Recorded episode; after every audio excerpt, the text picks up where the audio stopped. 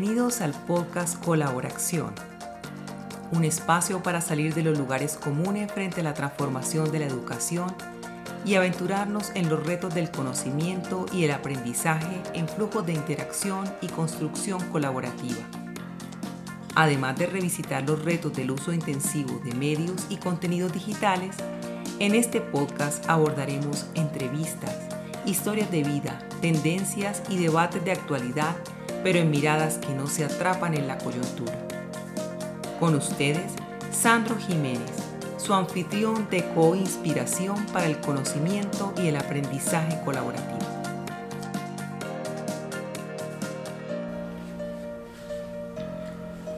Bienvenidos a su podcast Colaboración. Hoy nos acompaña Marta Teresa Aponte, subdirectora nacional de gestión académica de la red de colegios ASPAN en Colombia, ingeniería de sistemas, especialista en seguridad informática y magíster en informática educativa.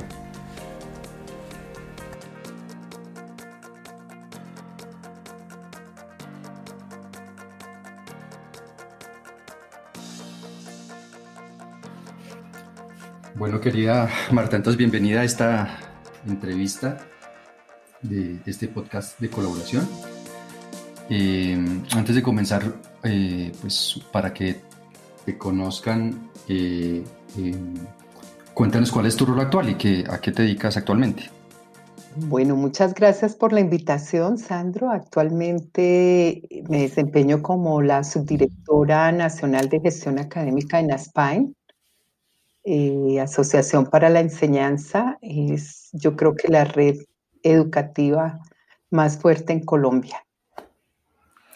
Eh, muy bien, eh, Marta. Y, y, en esta posición te da la oportunidad de tener una, mirada nacional, ¿es correcto? Sobre la dinámica de múltiples eh, colegios. Sí, nosotros estamos ubicados en nueve ciudades en Colombia. Tenemos colegios desde los grados de preescolar hasta primaria y bachillerato. Y esto nos permite tener una visión de todo lo que ha sido el proceso educativo en Colombia, cómo se ha ido desarrollando. En mi campo específicamente, cómo se ha dado esa parte de integración de la tecnología a la educación, cómo la hemos vivido y también cómo se tiene una influencia de todo lo que se desarrolla a nivel internacional. Nuestros colegios tienen un currículo internacional, lo que nos permite también tener allí unos parámetros de comparación y de análisis de cómo se va desarrollando y cuál es el medio en que están enfrentando estos jóvenes todo lo que es su vida eh, después de, de salir de los colegios.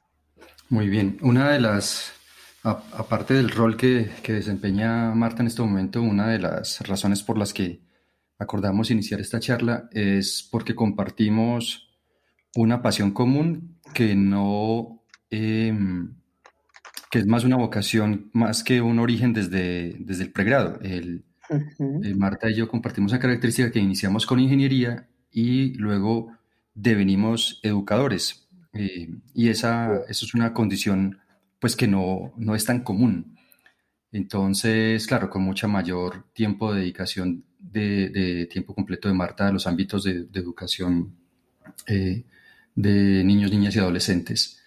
Entonces, queremos entender eh, desde tu perspectiva esa transición del mundo de la ingeniería al mundo de la educación.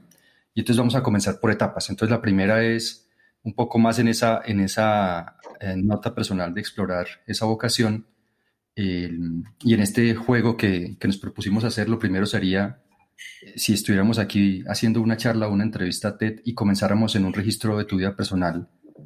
Eh, ¿Cuál es, cómo, cómo, quién es Marta Aponte eh, en términos de esa experiencia y esa transformación en su vida personal?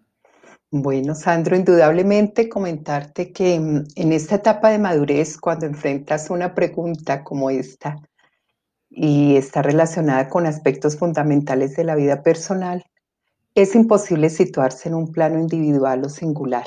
Necesariamente, pues debo vincular a mi esposo, a mis hijos, porque a través de este sentido de pertenencia Obviamente ellos nos definen como personas y consolidan nuestro proyecto de vida. Sus logros se constituyen en los nuestros. Entonces, contarles que soy una mujer felizmente casada con Nelson Cuellar. Tenemos tres maravillosos hijos. Eh, aparte del estudio, ellos dedicaron mucho tiempo de su vida desde pequeños a entrenar tenis, lo que los convirtió en deportistas de alto rendimiento. Y este deporte los llevó a desarrollar su proyecto de vida, mis hijas en Estados Unidos y mi hijo en Nueva Zelanda. Y actualmente cada uno de ellos ya conformaron sus hogares y nos han dado la dicha de experimentar lo hermoso de ser abuelos.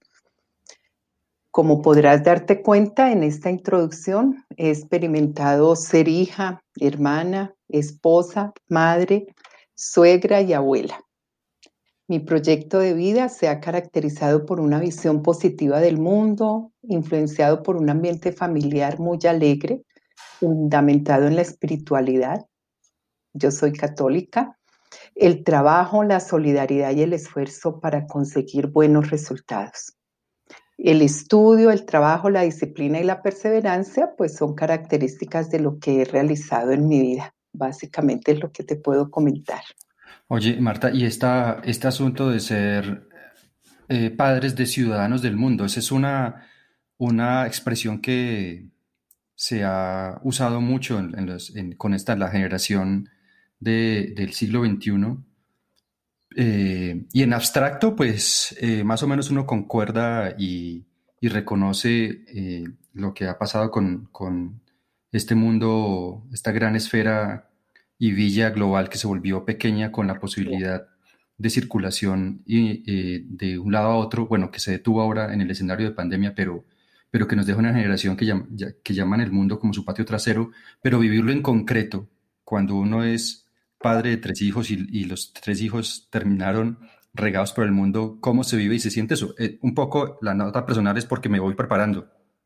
Claro, mira, es, es una sensación, precisamente lo que tú has mencionado, de entender que eh, el mundo es algo en el que esta juventud rompe distancias. Yo te podría decir, hemos conocido algunos lugares que no sabía que existían, eh, la parte cultural, eh, la parte de experiencia personal en la constitución de cada uno ir construyendo su proyecto personal de vida. Indudablemente considero que hay unas competencias que son universales en la formación de ellos. Eh, la primera es una apertura pero una apertura a lo que se puede enfrentar y que se debe tener la fortaleza personal e individual para plantearse metas y lograr con mucho esfuerzo salir adelante. Porque indudablemente cuando tú te abres al mundo, no solamente con las características que te pueden llevar a estudiar una maestría, a hacer un estudio específico, sino cuando está involucrado el talento y las competencias personales, como es la práctica de un deporte donde se presenta un nivel competitivo muy alto.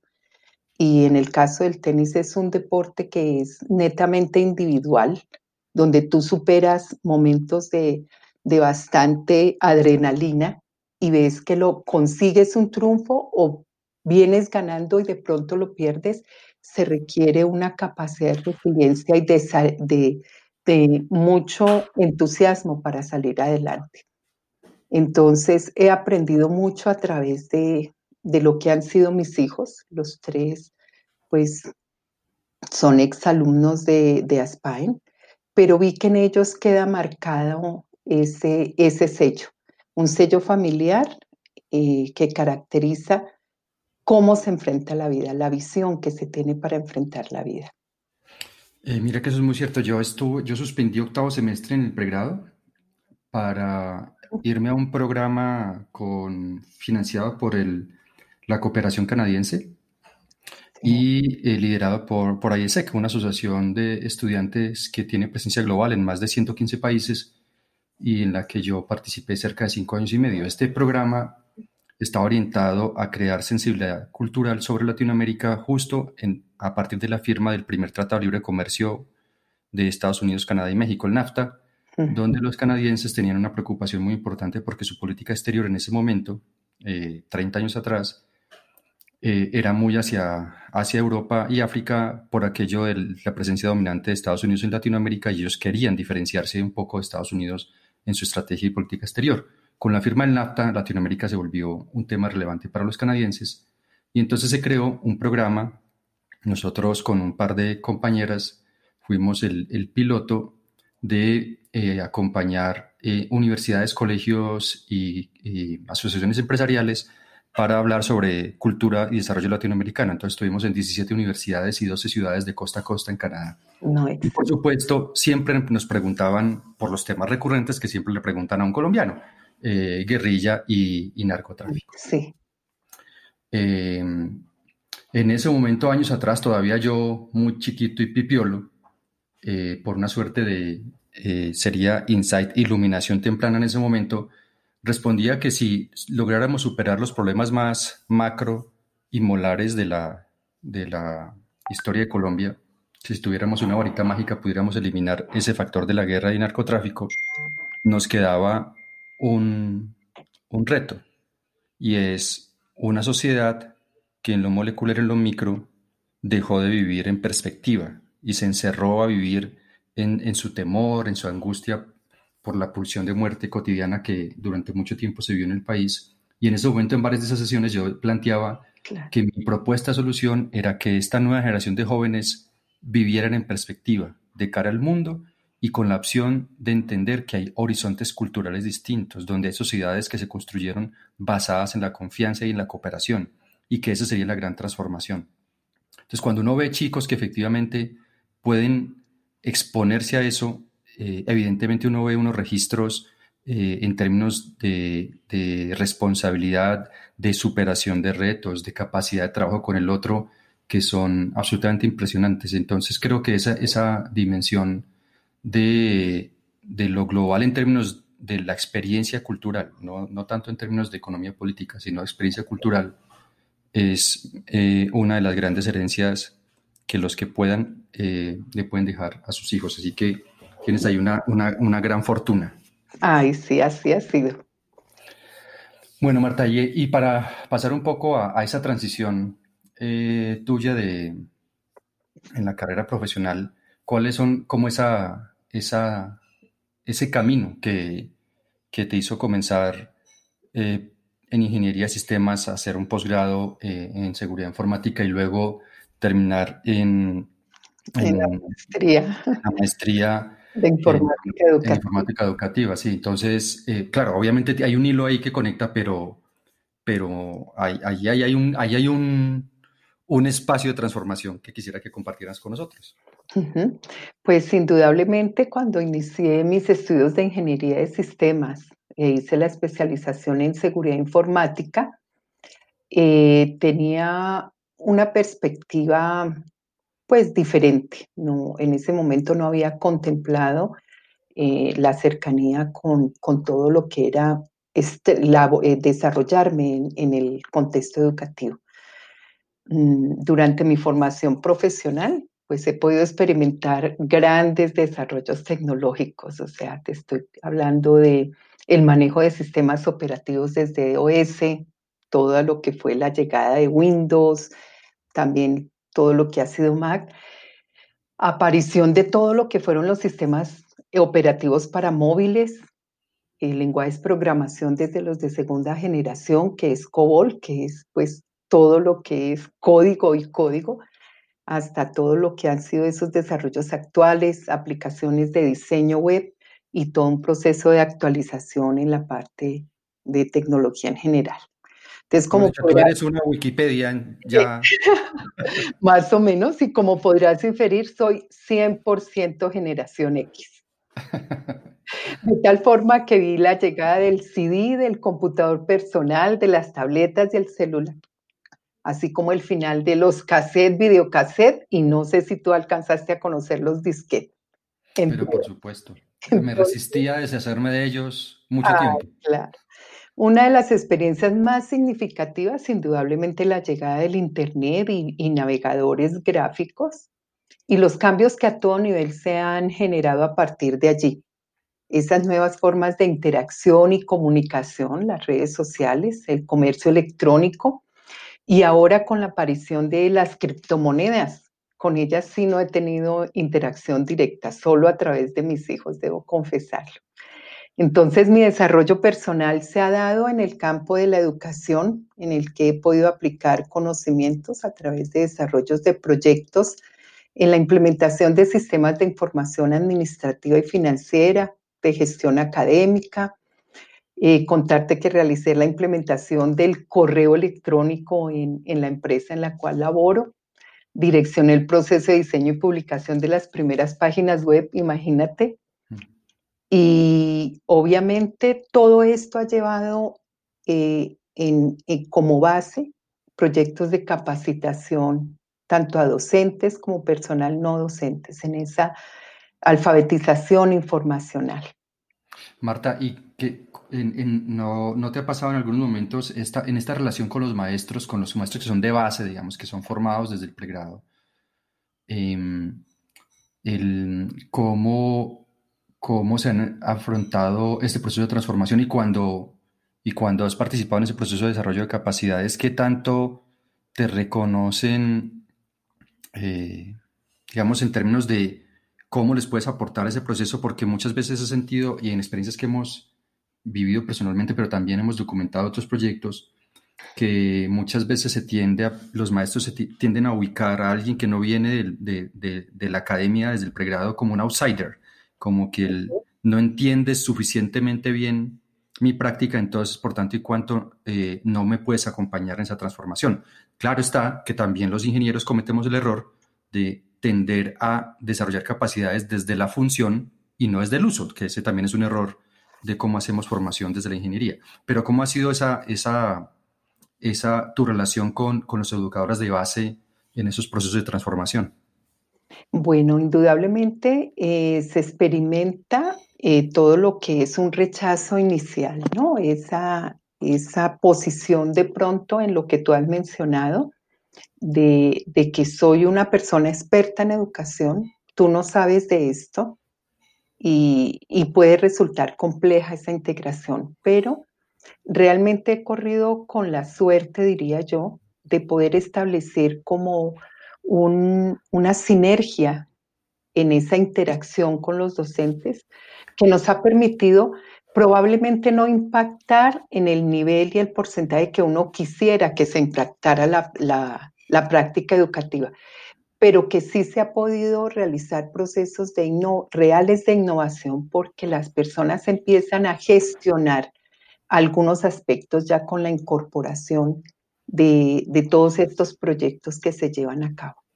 Indudablemente considero que lo que en un comienzo, desde nuestra posición de ingeniería, podríamos juzgar el por qué una persona no puede entender o realizar un cambio si es tan sencillo, si esto le va a traer mayores beneficios, eh, poco a poco con el tiempo empieza uno a evidenciar que hay que encontrar uno, un aspecto y un contexto común de interacción. O sea, tenemos nosotros desde nuestra eh, estructura mental como ingenieros empezar a entender y a valorar todo lo que un docente hace en su práctica educativa. Sí, mira que el, con, con, mi esposa y un, grupo de colegas hace ocho años fundamos eh, la primera empresa que hace parte de un ecosistema de emprendimiento que yo dirijo, Academitic. Y Academitic surgió justamente fue por una, un recorrido. Yo estuve dos años acompañando eh, a la Organización eh, de Universitaria Internacional, la OUI, eh, a, la, a, la, OEA y el, área de gobierno electrónico y el BID en el, en el área de desarrollo de instituciones y democracia, proyectos de inclusión digital.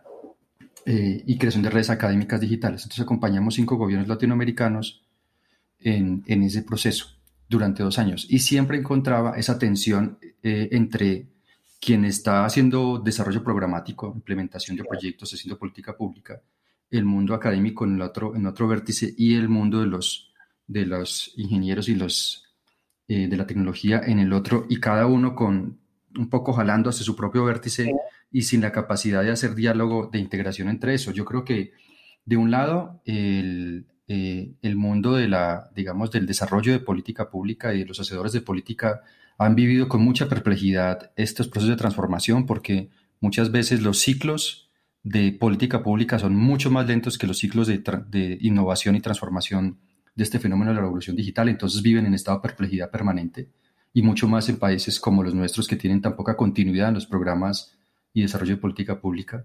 Del lado académico, una, una prevención enorme en cierto sentido como una pérdida de lugar y pérdida de capacidad de agenciamiento. Sí, Y del, lado, y del lado de la tecnología y de los ingenieros, un excesivo eh, lo llamo entusiasmo alrededor de, cada nuevo gadget y cada nueva innovación. Es como si la tecnología por sí misma estuviera dotada de una virtud especial y ella con su sola presencia logra la transformación. Entonces, creo que falta mucha capacidad de, acercamiento a esos vértices para generar diálogos eh, y proyectos realmente de transformación enriquecida. Una vez me encontré en Francia con el director de un doctorado que se llamaba en sistemología interpretativa y él decía que su, lo que estaban formando eran personas que pudieran dialogar con las disciplinas más diversas para hacer proyectos de eh, complejos de transformación social eh, y que, que hoy eso es eh, diseño orientado a sistemas o pensamiento sistémico en el sentido de, complejo, no de, de, tecnológico solamente. Entonces, Creo que eh, mucho de eso requiere buscar puntos de encuentro y, disposición a trabajo colaborativo. Y evidentemente, como tú lo dices, cuando se logra, eh, se pueden hacer cosas pues eh, muy, muy virtuosas. De, en ese contexto, Marta, pues en este momento nos estamos, estamos enfrentando tal vez la, el, el evento sistémico, valga la referencia, eh, eh, más grande que ha enfrentado la humanidad que recordamos, y es que el mundo y la, se detuvo por el escenario de, la pandemia. ¿Cómo, ¿Cómo, han vivido, cómo has vivido ese proceso de, de, la transición de lo intensivo en presencia a lo intensivo en lo digital? ¿Y en dónde tú ves las oportunidades y los retos más importantes? Perfecto. Mm, en este momento eh, yo diría que se presentan allí unos retos y también se evidenciaron unas situaciones que probablemente eh, con todos los proyectos a nivel de política, tanto nacional como internacional, creíamos que estaban resueltos. Entonces, yo diría que uno de los retos más complejos está relacionado con esa equidad digital lograr el acceso de docentes, padres de familia y estudiantes a tecnologías con conectividad. Se evidenció que el término ancho de banda probablemente no existe todavía. Sí, es un eufemismo. No es lo suficiente para acceder a esos espacios de aprendizaje y contenidos que aseguren una experiencia de participación plena en la web de los usuarios. Otro reto lo relaciono con el rediseño de prácticas de enseñanza, estas enfocadas en el aprendizaje de los alumnos. Indudablemente es necesario repensar el papel del profesor y para esto se requiere un cambio en el diseño de los cursos, del contenido, que le permitan al docente pasar de dictador de contenidos a guía y facilitador del aprendizaje.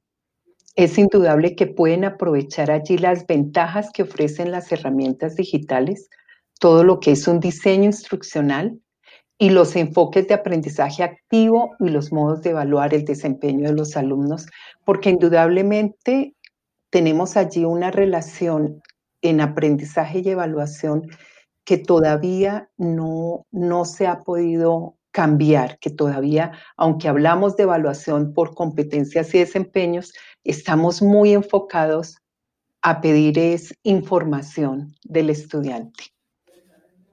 Para enfrentar la coyuntura actual, eh, lamentablemente se llevó el mismo formato de la clase presencial a lo digital y esto lo hace aún más complejo. Eh, se requiere el apoyo y acceso sostenible a recursos tecnológicos esenciales para que los profesores puedan aceptar el desafío y crear experiencias innovadoras. Un reto fundamental es el rol del padre de familia como orientador y facilitador y como un aliado importante en el proceso de formación de sus hijos. Se requiere un trabajo que realmente esté más articulado familia y colegio. Y para finalizar, un reto no menos importante es recuperar el espacio de vida familiar. Lamentablemente evidenciamos estadísticas y testimonios de lo que se convirtió eh, esa vida familiar en el confinamiento. O sea, hablábamos de agresiones, de agresiones no solamente en ciertos sectores de la población vulnerable, sino a todo nivel. Entonces es importante volver a centrar la atención en ese desarrollo de competencias de convivencia, de poder responder con autonomía y sentido de colaboración al rol que cada una de las personas juega en la familia, tanto como padres, como hijos, como co-creamos nuevamente un espacio armónico de desarrollo, donde cada uno juega un rol importante y cada uno tiene qué aportar desde este rol que juega en la familia. Sí, hay, tres cosas que mencionas bien importantes, Marta. Uno es esta, inicialmente, eh, una suerte cuando se comenzó esto como, como una sensación que esto iba a ser transitorio y momentáneo. Entonces este asunto de lo digital era un simple second best, una alternativa de coyuntura eh, que, que, no era la mejor forma. ¿no? Es, esa, esa, esa idea de que el uso de la mediación eh, digital en estos procesos es una alternativa, no es un foco. Eh, eso es una, un, comportamiento que uno encuentra eh, muy seguido. El otro, que es el ejercicio, un ejercicio que, venía, que he venido haciendo los últimos cuatro años con mis estudiantes del doctorado en educación en La Sabana. mi curso es Transformaciones de la Educación frente a la Revolución Digital.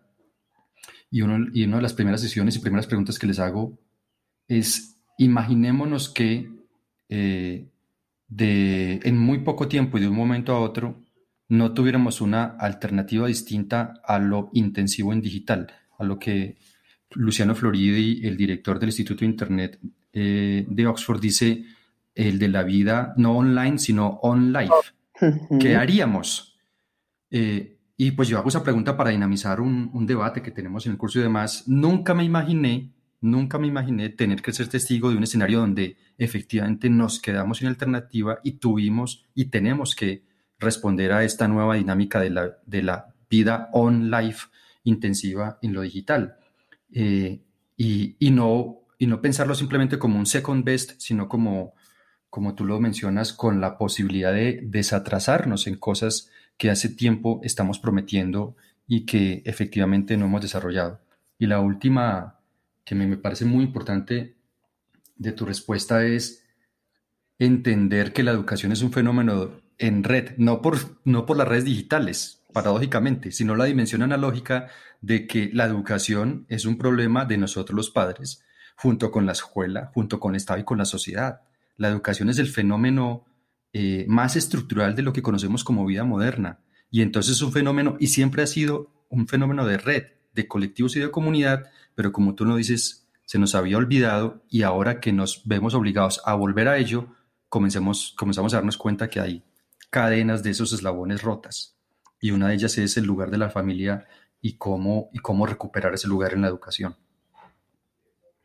Sí, es una parte fundamental, eh, donde realmente como seres humanos hay una base de convivencia, unos valores y unas competencias muy importantes. Y creo que cuando hemos empezado a hablar de esa red que comentamos, es que no hay un desarrollo totalmente individual de, la persona o del ser humano. Necesitamos indudablemente de los otros. Y, tenemos unos estadios en nuestra vida donde somos muy singulares, muy individuales pero que indudablemente lo que uno ve es que hay un desarrollo en colectivo. Así es, en el eh, Richard Sennett, que tiene esta trilogía preciosa que comenzó con el artesano, luego el segundo es Together o Juntos y el último es la cultura del nuevo capitalismo. En Together, en Juntos, él dice que uno de los ámbitos que caracterizan más al desarrollo de la vida moderna eh, en términos de la importancia y la relevancia para la sociedad es la familia, pero él dice curiosamente es, es ese ámbito en, en el desarrollo de, de, la sociedad postindustrial e informacional, el que menos foco en términos de desarrollo de capacidades eh, se tiene. Es decir, él dice, es, es como si el ámbito más complejo de desempeño en la vida en la sociedad moderna eh, es el que menos importar en términos de la capacidad para poderlo hacer. Entonces hemos desarrollado capacidades, redes, conocimiento experto, certificaciones en todo tipo eh, y, la familia se quedó como una suerte de estado de naturaleza. Sí. y, entonces, claro, sin, desconociendo las complejidades enormes que uno se encuentra para lograr eh, articular esas relaciones que además eh, están ocurriendo. Es una familia que es completamente distinta porque son familias que están creciendo y desarrollándose en el escenario de las dinámicas de interacción más inéditas en la historia de la humanidad. Nunca habíamos podido interactuar de esta forma en planos tan distintos, con la multiplicidad de fenómenos, identidades, proyectos, plataformas de comunicación, y eso complejiza aún mucho más ese, ese espacio de lo que es la familia y cómo juega en estos, en estos momentos. Bueno, Marta, entonces para ir terminando esta deliciosa conversación, tengo dos preguntas más. La primera es, en este contexto, ¿qué libro le recomendarías a los educadores para ayudarlos a navegar estas épocas de intenso cambio?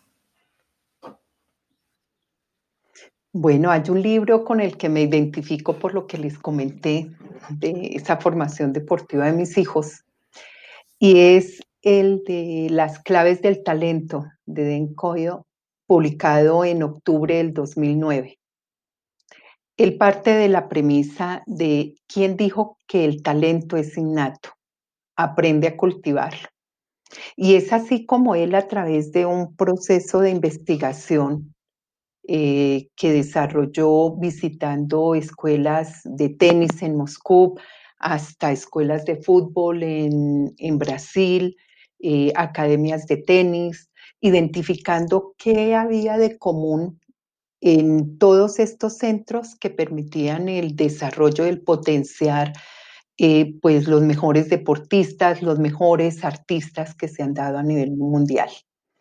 Entonces, él presenta allí unos aspectos muy interesantes y es cómo eh, plantea él si el talento no es un don misterioso que, está dado genéticamente, sino cómo puede desarrollarse en las personas. Eh, él afirma que la capacidad para potenciar nuestras habilidades eh, reside en la mielina. La mielina es una sustancia que rodea el núcleo de las neuronas y tiene unas características básicas es que es universal, que todo el mundo puede cultivarla, sobre todo durante la infancia, pero también se puede lograr a largo de toda la vida, que es indiscriminada porque su crecimiento permite toda clase de habilidades y es imperceptible porque no podemos verla ni sentirla, pero podemos percibir su incremento a través de todos esos efectos que aparentemente son como mágicos. Como ve uno que empieza a adquirir mayor habilidad y mayor talento para desarrollar algunas cosas. Y esta se cultiva mediante la práctica intensa, la ignición y el maestro instructor. Eh, practicar mucho es uno de los elementos que marca la diferencia entre los buenos y los excepcionales. Presenta allí cómo el esfuerzo para obtener el resultado es fundamental. La práctica lenta y perfeccionista es la que permite que se genere el menor margen de error. Indudablemente cuenta un papel importante la pasión y la motivación, que es la que garantiza la constancia en lo que uno percibe y es lo que lo motiva a ser mejor. Entonces, si bien el talento parece algo predeterminado, tenemos un control sobre las habilidades que desarrollamos, de modo que cada uno de nosotros tiene el potencial y tiene más potencial del que supone para desarrollar estos talentos. Indudablemente lo recomiendo porque considero que la verdadera habilidad de un docente, de un instructor, no consiste en poseer una sabiduría de aplicación universal que pueda comunicar a todo el mundo, sino en ser lo suficientemente flexible, hábil para localizar los límites de las habilidades de cada estudiante y poderlos guiar y poder enviar esas señales adecuadas para que esos circuitos se activen una y otra vez hacia esa meta correcta que se quiere lograr con ellos. Pues de hecho en eso también coincidimos. Mira, hay otra que, tiene esa misma reflexión. el texto se llama Grit, The Power of Passion and Perseverance de, Angela Duckworth. Angela Duckworth lo que plantea ahí, y, también fue un ejercicio de recorrer eh, distintas experiencias de donde se suponían recintos de eh, de desarrollo del talento. Y lo que ella plantea es que esa relación de talento sin grit, sin la perseverancia y la persistencia, no logra nada. Entonces, toda la discusión es alrededor de eso. Y también en términos de, no de, de neuro, bueno, también sí, algo también conectado con tu referencia a neurociencia, está el proyecto Conectoma, de Human Connectome Project, que lo dirige ahora Sebastián Seu, y él plantea que no somos nuestro ADN, somos nuestro conectoma, están haciendo un ejercicio de rastrear, mapear eh, con inteligencia artificial y, y, con máquinas de modelamiento sofisticado en 3D las relaciones de la sinapsis neuronal, de cuántas relaciones puede establecer una neurona con otras. Hasta ahora solamente existe el conectoma completo de, un gusanito, de un molusco de, que tiene 300 neuronas eh, y, es, y lograron mapear 7000 conexiones en esas 300 neuronas. El problema es que nosotros tenemos un millón de veces más de, de, conexiones que letras en todo nuestro genoma. Pero el argumento central es que esa sinapsis y el conectoma modifica la propia estructura genética, es decir, que somos en la medida que interactuamos somos las experiencias que vivimos y las formas en que las vivimos. Entonces, ese elemento de cómo eh, la, una cosa es tener el potencial y otra cosa es desarrollarlo, creo que es eh, una de las razones por las cuales la educación sigue siendo tan, tan importante eh, en el mundo pues, contemporáneo y en esta sociedad. Bien, mi última pregunta, Marta, es, eh, si no tuvieras, yo, te entrego la varita mágica más poderosa, en la que no tienes ninguna restricción de recursos o tiempos, ¿cuál sería tu visión o sueño para una educación eh, y más ahora para una educación con y el post-COVID eh, como oportunidad de transformación?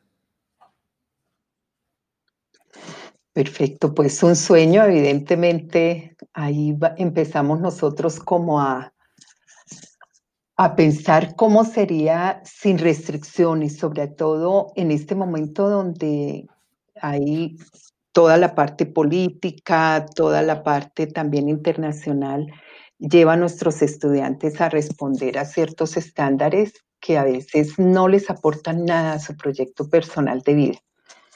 Para mí un sueño eh, estaría apoyado mucho sobre todo lo que es el desarrollo del aprendizaje basado en la autonomía, no tanto enfocado a toda la teoría de aprendizaje autónomo, sino basarlo en la autonomía. Diseñaría un proyecto educativo en un colegio de puertas abiertas, con ambientes de aprendizaje diferentes, donde las competencias y los planes y los retos que se manejan para cada uno le permiten ir eh, incrementando o yendo en una secuencialidad para interacción presencial y estarían perfectamente recreados también en un ambiente digital.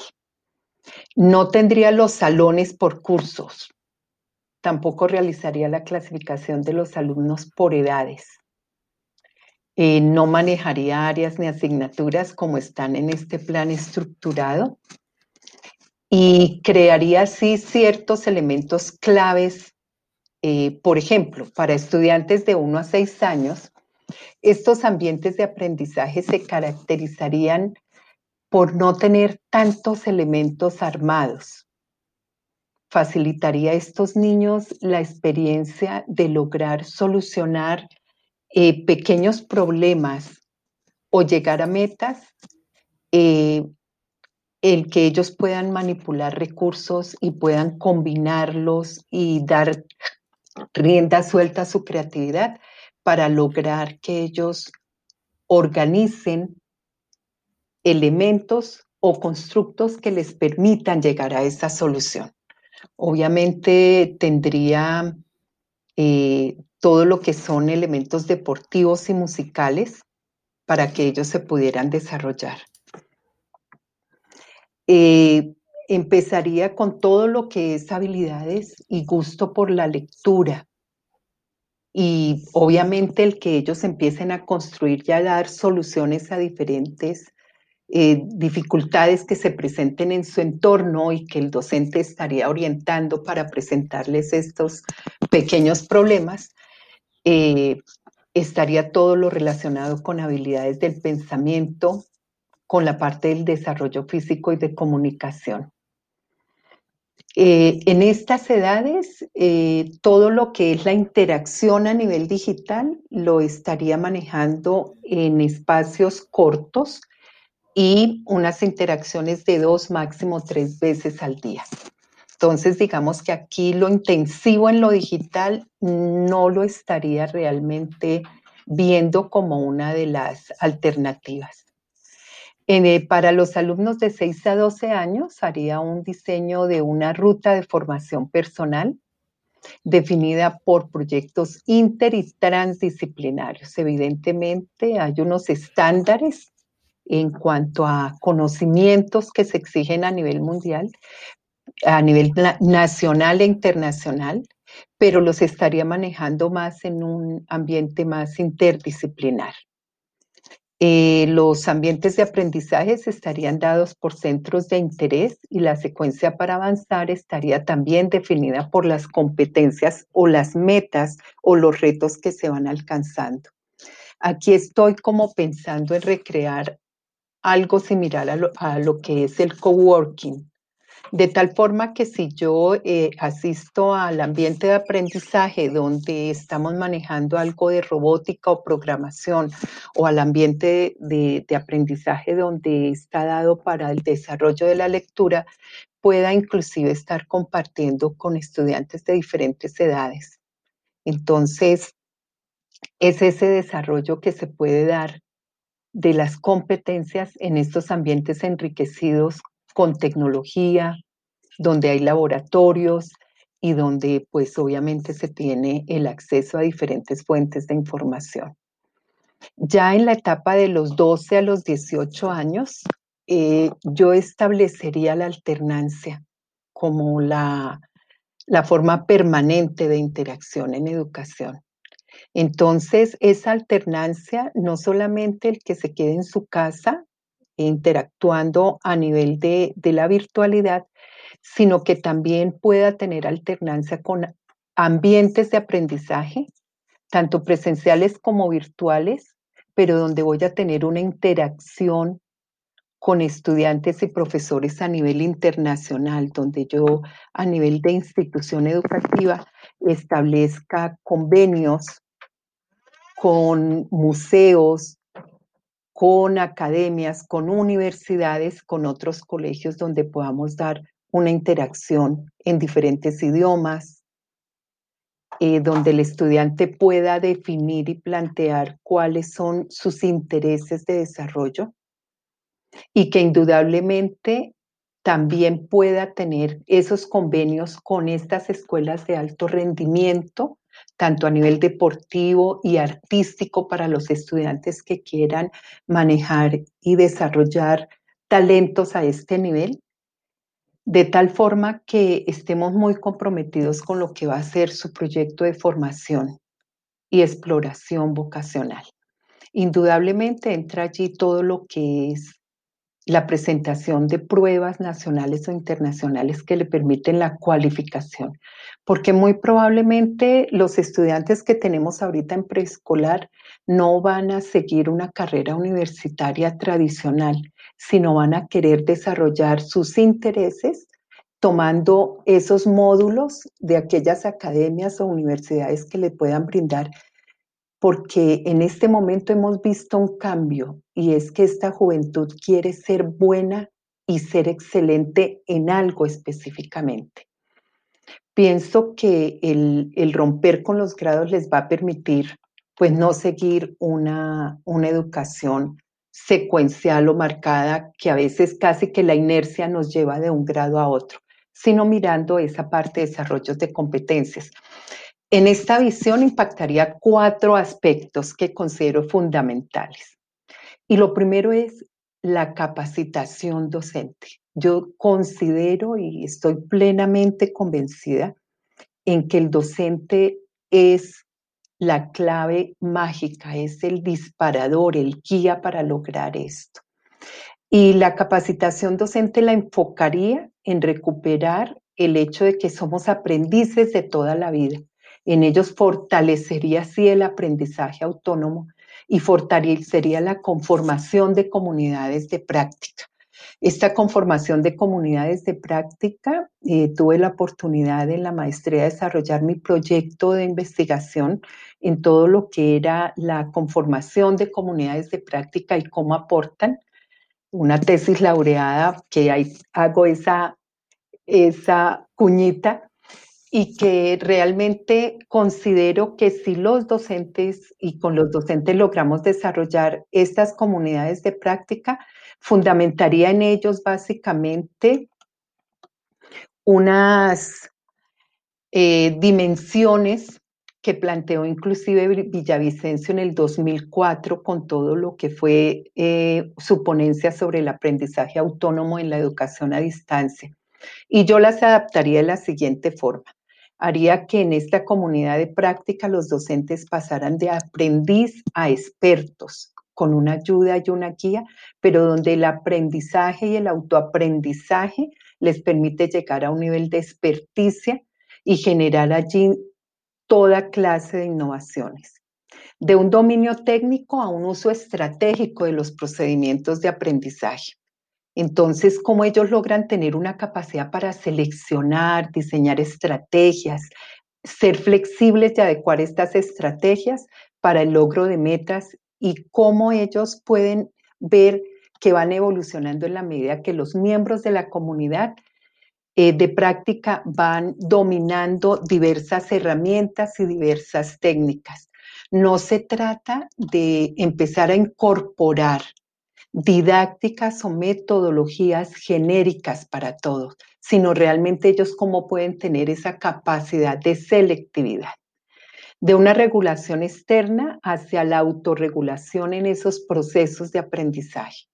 Cada uno de los docentes cómo va asumiendo una actitud de liderazgo en la comunidad, donde ellos empiezan a sentirse capaz de proponer, capaz de guiar a los otros y de la interiorización a la exteriorización de los procesos seguidos antes, durante y después del aprendizaje.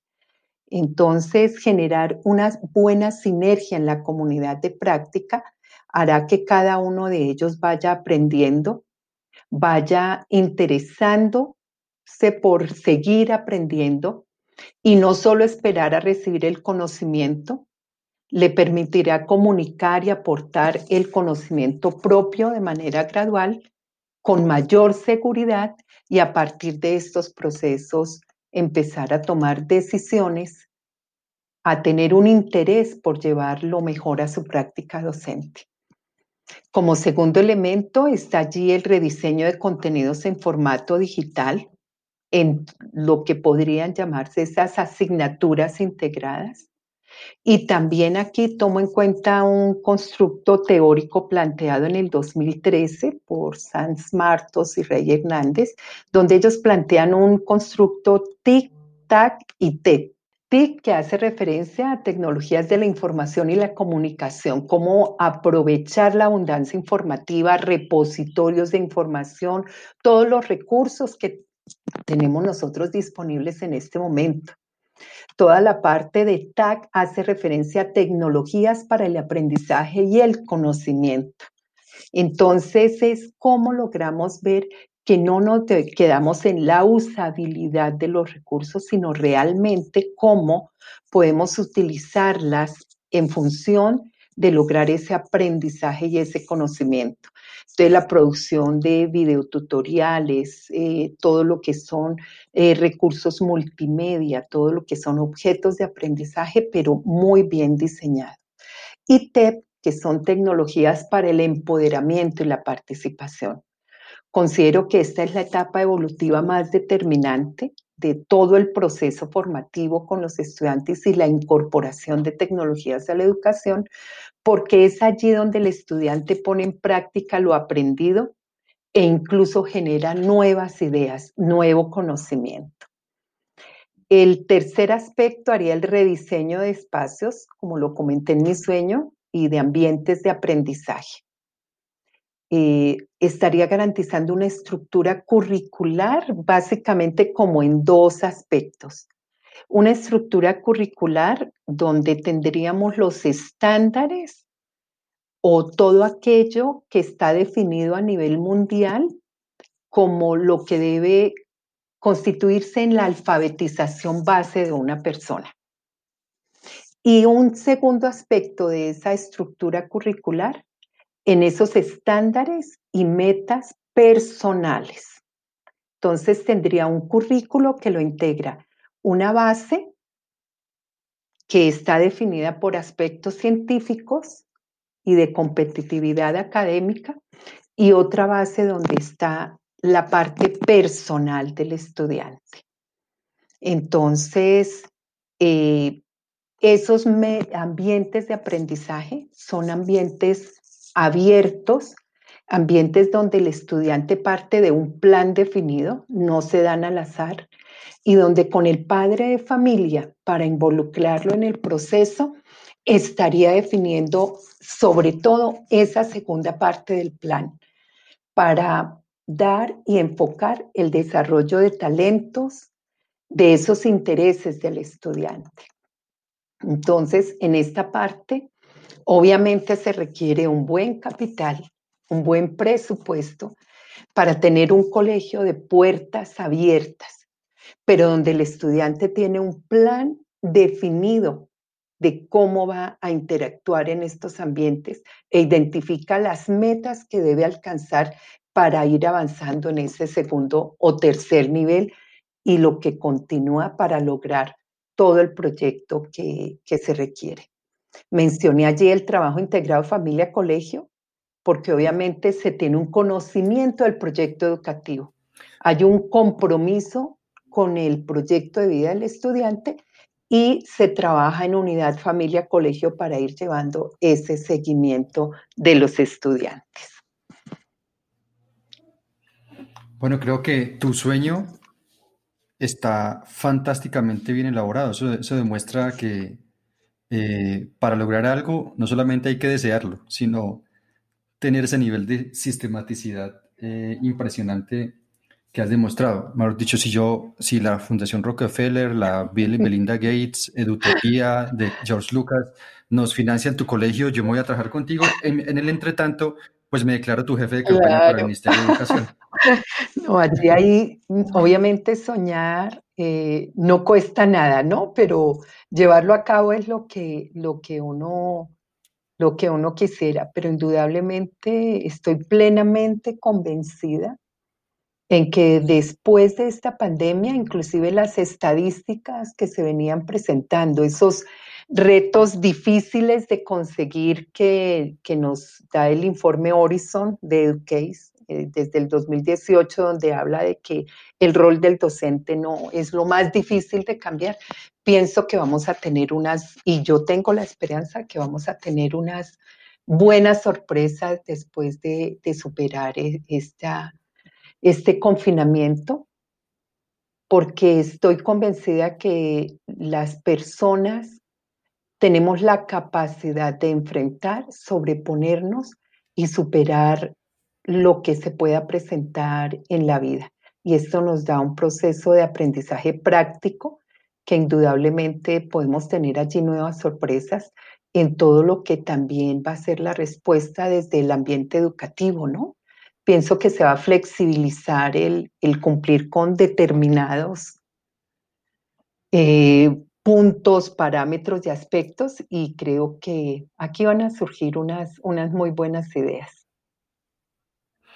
Muy bien, Marta, eh, muchas gracias. Estoy completamente de acuerdo contigo que eh, las crisis, entre más profundas, más fuentes de oportunidad para la creación y la transformación son. Entonces, eh, muchas gracias a Marta Ponte por esta fantástica e iluminada conversación. Yo le voy a pedir a ella que varias de las referencias que mencionó en su articulada presentación las pueda compartir para ponerlas en las notas del podcast para que la, audiencia pueda profundizar eh, en, en, esas referencias. Lo mismo haré de las propias que compartí el día de hoy porque, como lo dice es, el nombre de, de, nuestro podcast, Colaboración, esto es una invitación al, al aprendizaje y al desarrollo de conocimiento colaborativo, siempre abierto y siempre en red. Eh, muchas gracias Marta por, por, tu tiempo y por tus fantásticas No, muchas gracias a ti porque es un espacio muy interesante. Te felicito por esta iniciativa y es una iniciativa en la que podemos eh, compartir desde todo lo que ha sido el desarrollo personal, en mi caso en esta entrevista, como esos sueños y esas alternativas en que como seres humanos somos aprendices de toda la vida y, siempre tenemos sueños por cumplir y la ilusión por ver todos estos cambios que se van a generar en el mundo. En nuestra generación X, fíjate todo lo que hemos visto de cambios tecnológicos, de esa aceleración, de estas eh, revoluciones industriales, de esta cuarta revolución industrial que estamos enfrentando y bueno, la expectativa en todo lo que está por venir, que todavía tenemos mucho para aportar y colaborar. Siempre hay una semilla en nuestras manos.